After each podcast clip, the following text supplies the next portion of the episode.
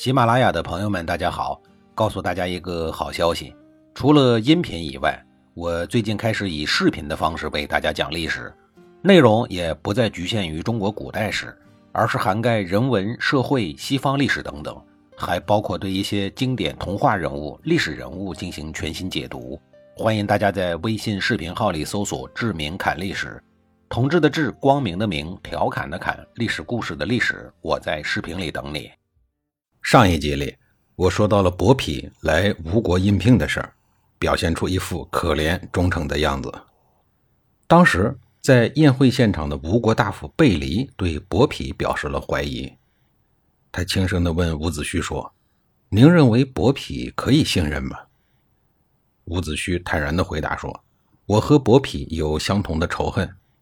您没有听过《和尚歌》所唱的‘同病相怜，同忧相救’吗？”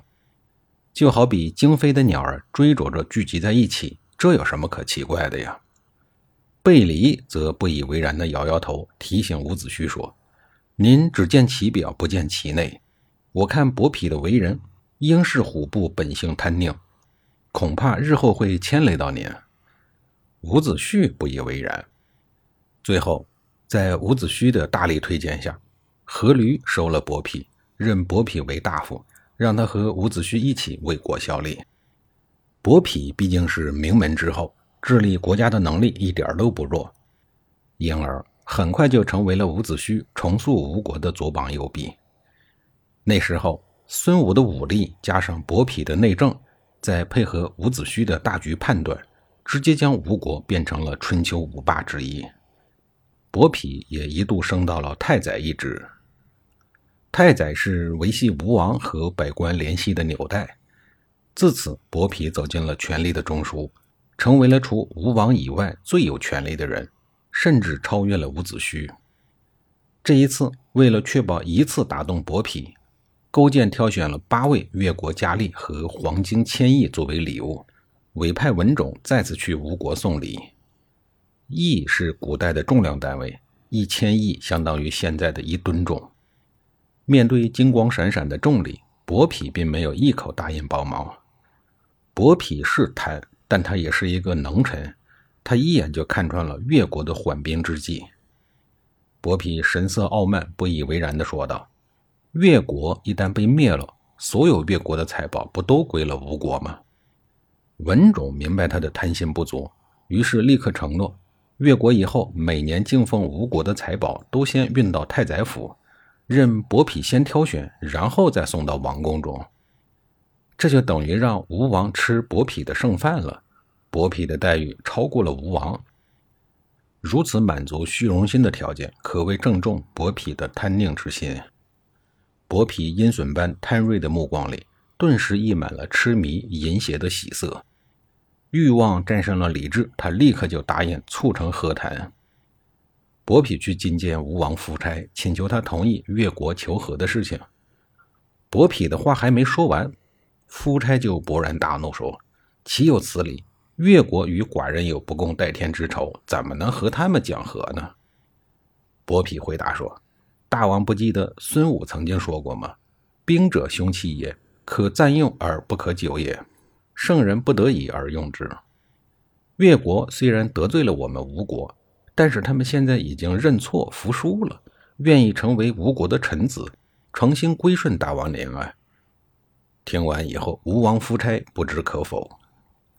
伯嚭又说：“越国受到了重创，可任由我们摆布；但如果把他们逼急了，狗也会跳墙。勾践计划焚烧宗庙，杀掉妻儿，还要把金银财宝全都沉到江底，率领剩下的五千人来亡命死战。”如此一来，难道我们就没有损伤吗？就算我们费了很大的劲儿把勾践给杀了，如果越人不服，再立一个新的越王，难道您打算把他们通通都杀光不成？吴王夫差不知可否，一言不发，默认了。越王勾践终于可以成功的当奴仆了，他很高兴。公元前四九二年，勾践与大夫文种、范蠡向吴国正式称臣。越王夫妇需要前往吴国服劳役，勾践本来想着只带着文种就行了，但是范蠡却坚持要跟着勾践夫妇一起去吴国。国境以内治理百姓的事儿，我比不上文种；在国境以外对付敌国，需要当机立断，这个方面文种比不上我。不是做作，不是拍马屁，而是对现实的需求。范蠡一定知道去吴国当奴隶是一种什么滋味，这和在国内是有天壤之别的。这是明知山有虎，偏向虎山行。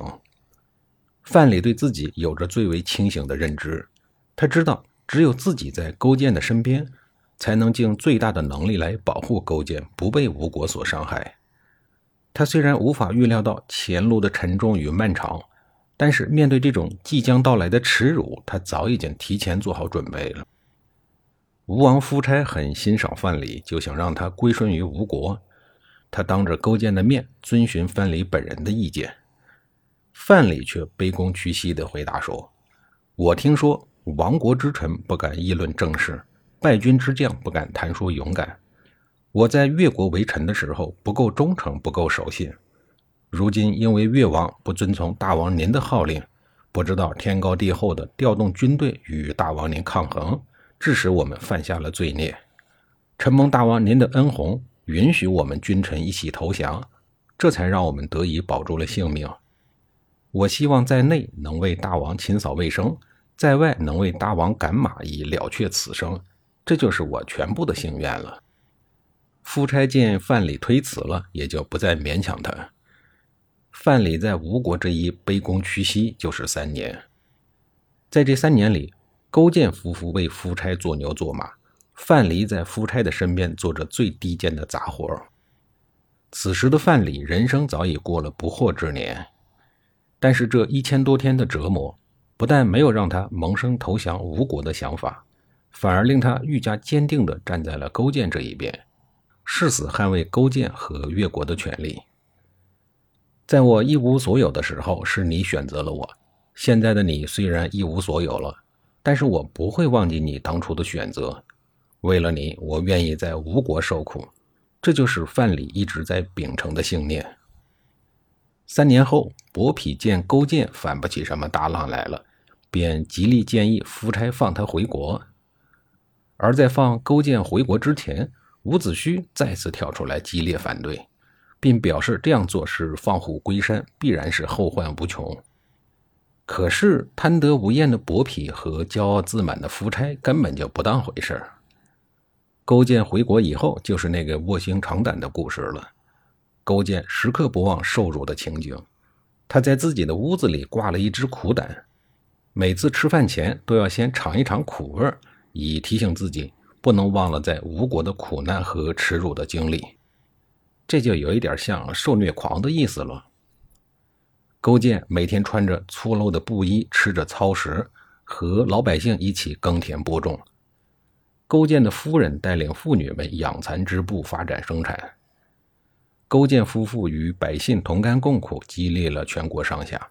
全国人民齐心努力，奋发图强，力争早日灭吴雪耻。